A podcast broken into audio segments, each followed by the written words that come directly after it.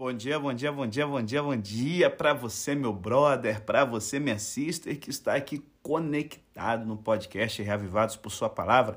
Aqui é o pastor Felipe Ribeiro, diretamente de BH. E, cara, nós temos aqui o capítulo 3 de Atos, o Sal da Terra. Que temporada fantástica! Falando sobre pregação e poder. Há poder, sim, força sem igual, só no nome de Jesus. É o que está acontecendo aqui. Pedro e João estão indo para o templo para orar, para falar com Deus, e junto à porta estavam aleijados, pedindo esmolas de qualquer valor. E aí, cara, Pedro então, ele vira e fala: Não tenho prata, não tenho ouro, mas o que eu tenho, isso te dou. Em nome de Jesus de Nazaré, levanta-te e anda. Então, o que acontece é que um milagre, o homem começa a saltar, pular, vai para o templo adorar a Deus, a multidão fica assombrada. E Pedro, então, vamos lá. Eu neguei Jesus três vezes nessa cidade.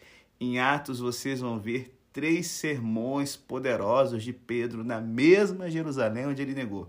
Vimos ontem o primeiro, hoje nós temos o segundo e amanhã nós vamos ver o terceiro testemunho de, Jesus, de Pedro sobre quem Jesus é, no mesmo lugar que ele tinha fracassado antes. Então, vamos lá? Quais são as lições preciosas que nós temos aqui, pastor, no Revados pelas, por sua palavra de hoje?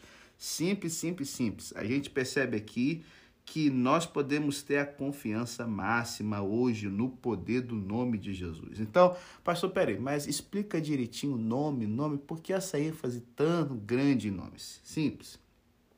Na nossa sociedade, um nome é um rótulo que identifica uma pessoa. Na cultura dos judeus, o nome indicava muito mais. O nome expressava a essência do ser da pessoa. Assim, pregar ou curar no nome de Jesus era liberar o poder de Jesus naquela situação.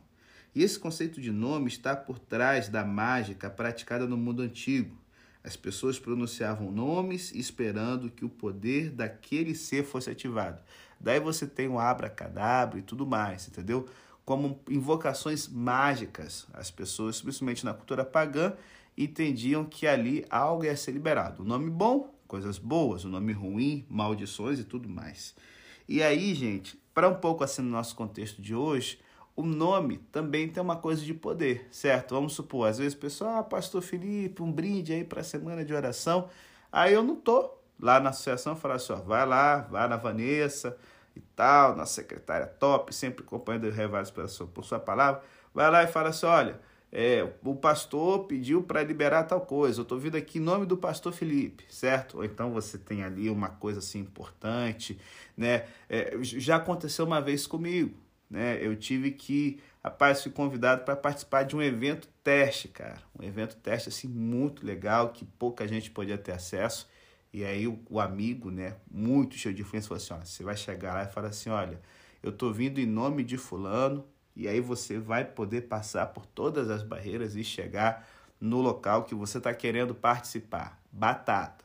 Então, basicamente, o nome ainda tem poder na sociedade da gente hoje. Um nome poderoso, um nome bom para fazer compra, o CPF, tá limpo e tal. Só que no tempo bíblico havia algo mais carregado nisso aí, certo? E aí que diferença no uso do nome de Jesus por Pedro e pela igreja? Como Deus, Jesus estava realmente presente em poder quando Pedro curou o coxo, assim como Jesus está presente em poder com seu povo hoje em dia. Não foi uma mágica que curou o coxo, foi o poder de Deus. E o uso que Pedro fez do nome de Jesus foi uma expressão de fé de que o poder essencial de Cristo satisfaria a necessidade do coxo. Hoje, também oramos, falamos e vivemos com total confiança de que aquele em cujo nome confiamos, Jesus, ele está presente também conosco.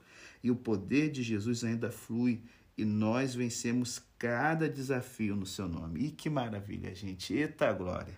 E aí, a gente vê que não há obstáculo, não há barreira que vai impedir do nome de Jesus ele ser, sabe, um meio através do qual os milagres vão continuar acontecendo. Isso é legal, porque Atos fala que é o livro que continua falando sobre as falas de Jesus e os atos de Jesus, o poder de Jesus. E aí a gente vê que esse poder já começou a fazer um milagre, uma parceria ideal no ministério. Pedro e João, com um temperamento totalmente diferentes, eles estão trabalhando juntos. Isso está logo no verso 1, logo de cara. E, gente, que interessante, porque Pedro e João eram bem diferentes, certo? João era conhecido por sua bondade, jovem, certo? O mascote do grupo. E ele tinha uma ênfase sobre o amor, é o que a gente vê nas cartas aqui dele, nos escritos dele. E Pedro costuma ser lembrado por seu destemor e por sua impetuosidade. Só que o companheirismo desses dois apóstolos exemplifica o tipo de parceria mais eficaz no ministério da igreja. A gente não tem que ficar caçando gente que pensa igual, gente que age igual, gente com os mesmos gostos e tudo mais. Não. Deus concede à igreja dons espirituais e diversas personalidades de liderança. Então, qual é o nosso papel? Ajudar uns aos outros a exercer nossos dons com maior excelência e piedade e, ao mesmo tempo, suprir os dons que os outros não têm. Essa fusão de personalidades e dons ajudará, sabe, a Igreja de Cristo a enfrentar fielmente os desafios do ministério. E o massa, cara, é que Pedro é o líder, ele é o chefão. Mas ele tá pegando o mascote ali e fala assim: ó, anda comigo, parceiro, que eu vou te discipular. Você que é mais velho, você faz isso com os jovens, a galerinha mais nova da sua igreja, fica a dica. E aí a gente percebe uma coisa: eles têm o hábito de ir constantemente adorar a Deus no templo. É, a agenda diária judaica tinha três horários definidos de oração: a oração da manhã, a da tarde e a da noite. E o louco é que a oração da noite ela era às três horas da tarde. Por quê?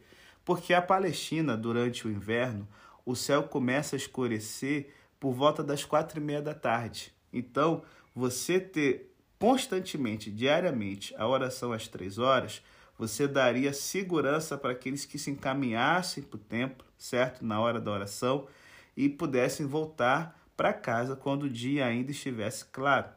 E Lucas diz aqui que Pedro e João estão subindo para o templo nessa hora, uma indicação de que eles estavam apenas fazendo o que era esperado deles, observando fielmente a hora de oração da noite. E eu queria te perguntar: você é uma pessoa que mantém a regularidade devocional na sua vida? Eu tô falando pra gente que eu sei que é líder de igreja. Porque quem tá aqui ouvindo o podcast da gente é gente assim, pô. Não é vagabundo, gente que, ah, o pé da igreja, no mundo. É gente que é algo mais profundo com Deus. Cara, a importância da gente manter uma rotina devocional. É o que a gente vê aqui em Pedro e João, velho. E eles estão, sabe, indo. E, sabe, essa história é muito linda. Por quê? Ela vai contra a filosofia que a nossa sociedade tem de colocar dinheiro nisso ou naquilo, certo? É, a gente tem muito essa ênfase de olhar as pessoas pelo valor que elas têm. O que, que eu posso ter de retorno, tirar, se eu investir nessa pessoa? E aí no verso 2 eles passam por alguém que é um aleijado de nascença. E cara, no primeiro século, gente, uma deficiência física era praticamente uma sentença de morte, ou no mínimo uma condenação a uma vida de pobreza a pessoa não tinha valor, porque ela não tinha valor de trabalho financeiro e ela era vista como um fardo que teria, sabe, que tirar alimento e cuidado e tempo, certo, de pessoas num período em que todo mundo tinha apenas o suficiente para sobreviver.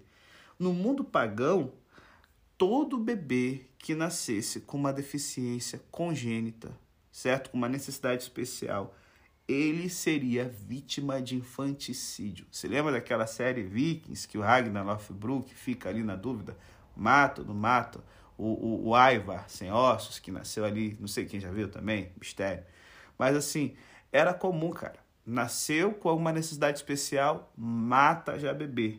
Só que no mundo judaico, matar bebês deficientes era extremamente proibido. Então, assim, só que, pô, os caras, por outro lado, não tinham uma cultura de, poxa, vamos cuidar legal, sem ser esmola, como as paz que a gente vê hoje, como as iniciativas, sabe, de inclusão. E aí, um parêntese, ah, é, temos que ser inclusivos e falando amigos e tudo mais, e, a, e ex, e não sei o quê. Sabe o que é inclusivo, ser inclusivo de verdade? Ah, somos uma igreja inclusiva, uma igreja, um, um comércio inclusivo. Cara, uma coisa inclusiva de verdade, velho, é olhar, né? Coisa de nome neutro, pois você está matando a, língua, certo? Desculpa aí, não quero ofender ninguém e tal. É, não sou uma pessoa homofóbica nem nada disso. Só que, cara, ser inclusivo é, é, é se a gente tivesse cardápios em braille, entendeu? Coisas para pessoas com deficiências auditivas, entendeu? Que um cadeirante, sempre que fosse numa igreja ou em outro lugar, não tivesse que ser carregado. fui pastor de igrejas que não tinham elevadores e que a gente. É, cara, a luta que foi uma vez na comissão que as pessoas não viam importância, uma igreja que tinha um primeiro andar. E a humilhação, cara, para o cadeirante ser carregado no, no, nos ombros, velho. Então, assim, se hoje a gente luta, a gente não tem, sabe, espaços inclusivos de verdade, no máximo um shopping, que você tem ali o braille e tal, entendeu? Se essas pessoas sofrem, cara, imagina no tempo de Jesus, velho, do, de Pedro, entendeu? Que eles eram marginalizados, eles eram considerados espiritual ou moralmente inferiores, certo? Vivendo na miséria, tendo que depender de esmola de gente piedosa que ia para o templo. Então, assim, e outra, com estigma, como a gente viu lá em João 9, de que, ei, quem foi que pecou? Foi essa pessoa ou seus pais e tal? E, e, e, cara, que louco. Esse cara, ele tá sentado à beira da Porta Formosa. A Porta Formosa era uma porta de bronze linda, com é, é, é, é bronze coríntio, com, sabe, ornamentos e tudo mais fantásticos. Ela era a porta que ligava o pátio dos gentios, na parte extrema do templo, ao pátio das mulheres, na parte interna. E assim, essas portas, no, no tempo dos apóstolos, elas eram imensas, porque elas serviam para proteger complexos de edifícios como o templo, certo? Então, se assim, você tem um tamanho e uma complexidade enorme, que já fazia o coitado do aleijado, cara, ficar pequenininho diante dela. Só que era uma porta estratégica, porque todo judeu fiel e toda mulher devota teria que passar por ela e teria que passar por ele para poder adorar a Deus. E era onde, sabe, perto de onde ficava ali a, a o, o, o gasofilácio e tudo mais? Não. Só que você, poxa, tá indo adorar a Deus, o judaísmo valorizava muito a esmola. Então, tipo assim, você está indo adorar, tem uma pessoa aqui, cara, que é a imagem de Deus que está, sabe, no chão. O que, que eu posso fazer para ajudar? E aí, se liga, esse homem pede uma esmola, certo? E outra, para machucar ainda mais o coração desse homem. Há, há uma legislação em Levítico que impedia as pessoas com necessidades especiais de serem sacerdotes. Cara, os fariseus pegavam isso para proibir a entrada de pessoas com necessidades especiais dentro do complexo do templo. Então eles tinham que ficar no máximo ali, como ele está, entre o limite do pátio dos gentios, aonde tinha o comércio e tudo mais, e aonde os adoradores ficavam de fato. Esse homem então pede uma esmola a Pedro e João, que se combatessem dele na hora. Gente, se liga que Lucas sempre fala que é a compaixão que move Jesus a fazer os milagres no Evangelho. Novamente, a compaixão vem à tona Pedro e João se compadecem dele, em vez de ignorá-lo, como a maioria de nós costuma fazer quando depara com uma situação de miséria em um lugar público, Pedro e João fixaram o olhar nele e disseram: Olhe para nós. Gente, nesse relato, a gente percebe aqui algumas coisas. Primeiro, devemos seguir os passos de Jesus, de fazer as coisas motivadas pela compaixão e não pelo show da fé, certo? E aí o aleijado, ele está esperando ganhar o dinheiro, porém ele vai receber algo muito mais do que ele esperava. Diante da porta formosa do templo, Pedro e João lhe mostraram uma porta ainda mais formosa, que lhe permitia compartilhar a graça de Jesus Cristo com esse homem necessitado. E aí, nesse relato, a gente percebe que com frequência esperamos muito pouco de Deus, sabe? É, é, é ou talvez, mais precisamente, não enxergamos quão profunda é a nossa necessidade e, portanto, não buscamos uma solução legítima para a nossa situação. Na opinião do mendigo, a melhor coisa que poderia receber seria o dinheiro para a próxima refeição. Só que ele descobre que Cristo lhe dá muito mais do que ele jamais poderia imaginar. Quantas vezes, como mendigo aleijado, o mendigo aleijado, pedimos esmolas em vez de buscar restauração? E muitas vezes não enxergamos que nossas necessidades mais profundas não são físicas, mas espirituais. C.S. Lewis tem uma citação muito top no livro dele chamado Peso de Glória.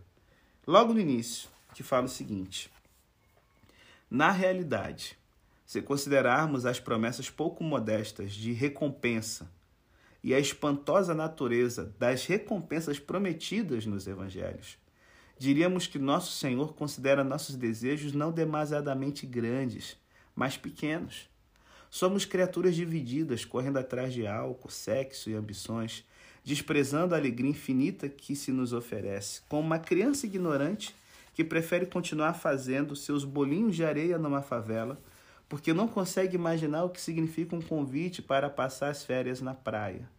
A gente costuma se acontentar-se com muito pouco.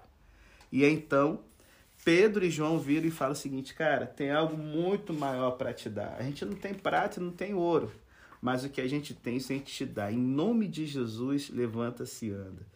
É, no século XIII, é, quando a Igreja Católica estava corrompida pelo secularismo e pelo materialismo, é, o, o, teólogo né, famoso chamado Doutor Angélico, Tomás de Aquino, ele visitou o Papa Inocêncio II em Roma. E enquanto ele estava num momento assim de estar tá contando uma quantidade enorme de dinheiro. E o Vaticano é lindo, gente. O cara já está num lugar lindo o Papa com uma montanha de moedas de ouro e prata. Tomás está ali. E aí o Papa comenta: Como você vê, doutor Angélico, a igreja não pode mais dizer eu não tenho prata nem ouro. E deu risinho maroto. E Tomás, que era muito inteligente, respondeu o seguinte: Verdade, Santo Padre. E também não pode mais dizer levanta-te e anda. Sabe, gente, a gente tem aqui, cara, em Atos, capítulo 3, se lembra da ilustração do magnetizado que eu usei ontem, de que o CPF é o mesmo, mas o conteúdo mudou? Aqui a gente vê como é a vida de alguém magnetizado pelo Espírito Santo, de alguém que o CPF foi transformado. O CPF é o mesmo, mas o conteúdo é novo, sabe? É uma pessoa que tem muito mais para dar do que as pessoas esperam. E aí a gente vê aqui que o evangelho ele diz que os milagres eles servem com que propósito? De glorificar a Deus. Eles tinham algo muito mais valioso, a graça e a cura pelo poder do Espírito Santo. E esse depósito de graça não era apenas para beneficiar o aleijado, sabe, saírem curando como curandeiros e tal. Me lembro uma vez vendo o Arquivo X, que tinha um carinha que ele curava e tal, e, e, ele era filho de um pastor evangélico, e aquele showman da fé, olha aqui o grande Samuel que faz milagres. Eu fico pensando, cara, algumas pessoas hoje, muita gente hoje, se tivesse esse poder aqui, vem aqui, vem e tal. Cara, não precisa nem muito longe, João de Deus, velho. O João de Deus lá de Avadiana, né? Que gostava de curar as pessoas e tal. Treta, treta, papai. E aqui você vê diferente. Nos evangelhos, o propósito mais importante dos milagres de Jesus era revelar seu caráter messiânico. Em Atos, esses milagres mostram o triunfo de Cristo na ressurreição. Tanto é que, após a cura, quando a multidão veio com uma tentação violenta, gente, que tentação é essa? De falar, olha quanto poder e tal. Eles falam, não, não, a cura, o milagre acontece graças a Deus. É Deus que está agindo através de Jesus Cristo. Eles pegam essa oportunidade, galera, e eles aproveitam essa oportunidade para fazer um sermão poderoso, que, junto com a cura do aleijado, é um dos focos aqui de Atos capítulo 3. Gente, rapaz, que coisa fantástica. Um homem que antes estava cheio de medo, cheio de remorso, sabe? Abatido por causa da traição que ele havia feito, da negação, sabe? no pátio da casa de Caifás e Anás e tudo mais, agora ele está, meu irmão, sendo uma testemunha valente no local de trabalho e de lucro desses dois malandros, bicho. Então, assim, é, a intenção do apóstolo ao apontar para a cura do homem e fazer o sermão para a multidão era mostrar que algo exterior havia acontecido ao homem graças a Jesus. O cara que era antes aleijado, de nascença, agora ele era capaz de ficar em pé, andar e saltar. E depois de ser curado, o primeiro lugar que o homem visitou foi o templo. Porque, se lembra? Impedido, impedido de poder entrar. Ao entrar no templo, o homem demonstra que reconhecia a Deus como fonte de sua cura e queria lhe dar graças e o louvar, cara, porque ele sabia que a fonte não era os seres humanos, mas era unicamente o poder do céu. Então, assim, é, a gente percebe aqui o seguinte: nessa história, Jesus transforma um homem com necessidades especiais que ficava sentado ao lado de fora do templo em um adorador que passa a entrar no templo diariamente. Temos aqui algumas coisas para a gente refletir, certo? E isso aqui nos aponta para algo mais que está se passando nessa história. Até esse ponto, em Atos, a história completa se desenrola em Jerusalém mas não dentro ou ao redor do templo. Agora podemos notar que os crentes iam regularmente ao templo para adorar, embora, como a gente viu ontem, certo? As coisas mais importantes que eles faziam eram seus ensinamentos, a comunhão, o partir do pão e a oração, que aconteciam fora do templo. A demonstração do poder do nome de Jesus aconteceu não no templo, mas no seu complexo, fora dos seus portões. Deus está em movimento e não confinado no interior de uma instituição. Ele está irrompendo em novos mundos, deixando para trás o santuário que se tornou um lugar de poder mundano e de resistência ao Evangelho e à graça de Deus. Daqui em diante, esse tema virá em primeiro lugar nos próximos quatro capítulos. Considerando que o Evangelho de Lucas começou e terminou no templo, o que ele está nos dizendo agora é que as boas novas de Jesus, embora tenham começado em Jerusalém, já estão alcançando toda e qualquer pessoa necessitada.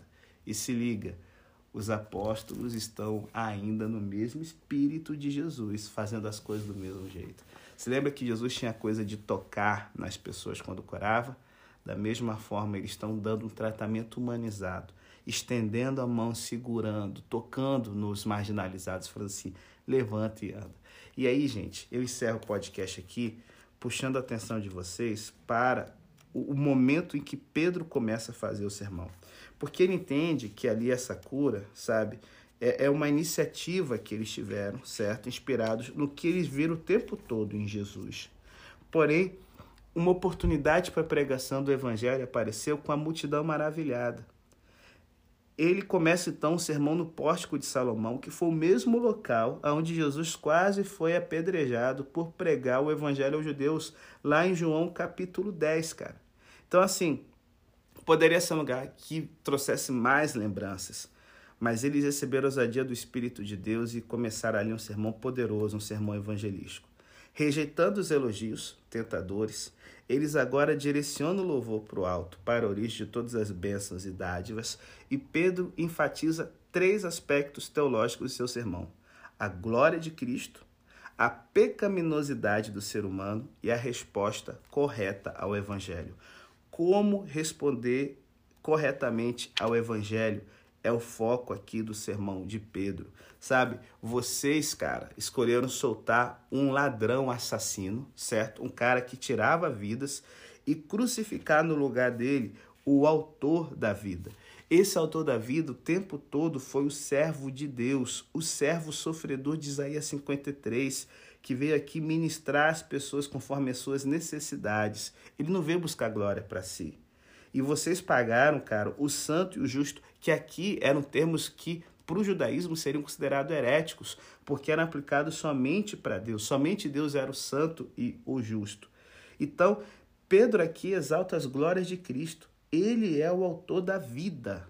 Esse autor da vida não está morto, ele continua operando através de nós, fazendo milagres como a gente está vendo aqui. Então é o seguinte: se vocês é, é, tiverem como mostrar o corpo dele, o sepulcro dele, com o corpo em decomposição, beleza, só que não dá. A ressurreição está aí a olhos vistos, nós somos testemunhas. Nós estamos falando de algo que não só estamos vi, que nós vimos, mas que nós estamos vivendo. Então chegou o momento de vocês se arrependerem.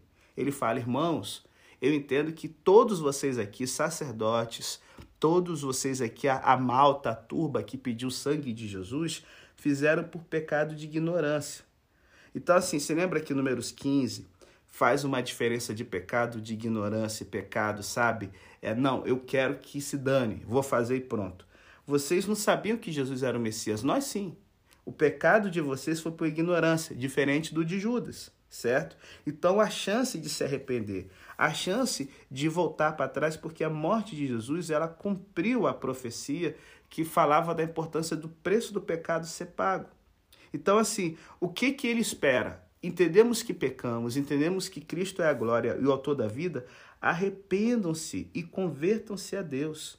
Gente, aqui para Pedro, o verdadeiro arrependimento tem quatro aspectos essenciais. Primeiro, deve ser intelectual. A pessoa deve ter consciência e entendimento de que pecou. Segundo, deve ser emocional. A pessoa deve odiar o pecado como Deus odeia. Terceiro, deve ser volitivo. O que é algo volitivo, pastor? A pessoa deve ter o desejo sincero de mudar e deixar de pecar. E por fim, deve ser espiritual. A pessoa deve crer que Cristo é fiel e justo para perdoar os pecados e purificar a gente de toda a injustiça. Todo aquele que confessar suas transgressões recebe o perdão. Então, se convertam, voltem-se para Deus. É isso que Pedro está dizendo. Vocês estão reunidos aqui no templo, se consideram seguidores fiéis de Jeová. Só que, cara, vocês têm que entender de que todas as pressuposições que vocês estão tendo sobre Deus e colocando a ênfase do relacionamento em cima de serem semente de Abraão, descendente dele, o que vocês podem fazer, cara, nada disso é suficiente para tornar vocês justos diante de Deus. O seu compromisso com a lei, com sacrifícios, tem que mudar, porque Cristo agora é a nova aliança. Ele é o caminho, a verdade e a vida. Então, assim, aceitem, aceitem a conversão, porque com isso seus pecados serão apagados. Vocês vão receber tempos de refrigério na presença do Senhor. E quando Cristo designado voltar, em vez de receber condenação, vocês vão receber perdão. Então, assim, esse capítulo aqui está mostrando que só existem dois posicionamentos possíveis, gente, em relação ao Evangelho. Ou a gente se arrepende e volta para Deus, ou a gente rejeita o Evangelho e é destruído pela ira de Deus na volta de Jesus. Pedro está anunciando aqui a verdade do Evangelho, exortando seus ouvintes a aceitar essa mensagem. E o capítulo 3 se encerra em suspense. Qual vai ser a reação? A gente vai ver amanhã.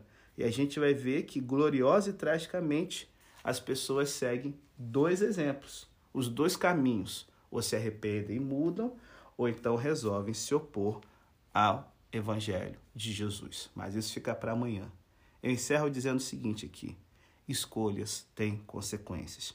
Eu não sei se vocês é, já brincaram ou tem na sua casa aquele o cubo mágico de Rubik, certo? Ele tem, né, você sabe como é que é, tem nove quadrados independentes que são movidos por um mecanismo interno que permite que cada fileira de três quadrados gire no eixo vertical ou no horizontal. O objetivo do jogo é mover cada um dos quadrados coloridos que estão misturados para que cada lado do cubo tenha todos os quadrados na mesma cor. E é um jogo difícil, eu nunca consegui fazer esse bagulho, tá certo?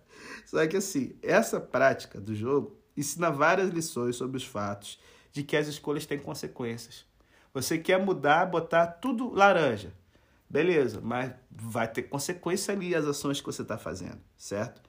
Cada movimento em um dos eixos influencia a organização dos quadrados coloridos no outro lado do cubo, velho. Um giro pode alinhar todas as cores de um dos lados e também pode criar mais caos e confusão dos outros lados do cubo. Se liga, Fazemos escolhas todos os dias e essas escolhas, mesmo a de seguir a Deus ou viver longe dele, têm consequências. Embora fazer escolhas na tentativa de obter retidão própria, respostas e satisfação sem Deus possam parecer corretas de determinado ponto de vista, a escolha de rejeitar Deus tem consequências desoladoras, cara, para a vida, que talvez não sejam visíveis desse lado da eternidade. O castigo pela rejeição a Deus é uma consequência eterna, galera e é resultado de uma escolha contra Deus. Somente quando se decide fazer escolhas condizentes com uma vida com Deus é que todos os aspectos da vida e da morte, da salvação e do julgamento, da retidão e do pecado se alinham corretamente. E aí Pedro fala: se você aceitar o refrigério, tá aí, o tempo. Ainda não é o refrigério do céu, mas a sua vida já começa a ser diferente. Eu me lembro uma vez que eu estava fazendo uma caminhada com a galera do Desbravador e a gente, cara, tinha caminhado já debaixo do sol, bastante tempo e tal, mochila nas costas e tudo mais. E eu só tava na cabeça o seguinte: estamos chegando no acampamento. Já bebi toda a água, sede, velho, sede, uma seca. E quando chegar no acampamento, banhozinho top na cachoeira que tinha. Sempre tem um riozinho perto, né? E, cara, eu vou beber o tanto de água gelada que eu consegui, velho. E aí, só com isso na cabeça. Quando de repente veio um carro. Era a galera do que estava administrando ali o, o evento, né? A, a, caminhada e tal. Eles haviam trazido, a gente ainda faltava alguns quilômetros para chegar, uns três ou quatro, mas eles haviam trazido, cara, água, suco gelado, refre. E bicho, como eu caí, rapaz, feliz naquilo. Tava sem água já, e dali água, e refrigerado e tudo. Foi um refrigério num dia seco. Me deu ânimo para chegar no final. Pensando, se isso aqui foi bom, imagina chegar no acampamento e voltar para casa. É, a, o poder de Cristo é isso. A gente continua tendo momentos difíceis, as bolhas estão lá, a caminhada ainda não acabou, mas o Espírito Santo é, é esse carro que vem quando a gente está sem água, sabe? Dá esse refrigério para a gente não desistir e continuar. Faz a diferença. Você é uma pessoa que está com uma vida seca, porque só é centrada em você, sua água acabou, então eu vou dar meu jeito e é uma pessoa que mesmo na jornada difícil da vida está sentindo essa fonte de água viva, o Espírito Santo, refrigerando seu ser e abençoando as pessoas ao seu redor. Pense nisso, galera. E hashtag CPF igual, hashtag conteúdo diferente, hashtag magnetizados. Que essa possa ser a vida, magnetizados, com refrigério do Espírito em nosso ser é o nosso desejo em nome de Jesus. Amém.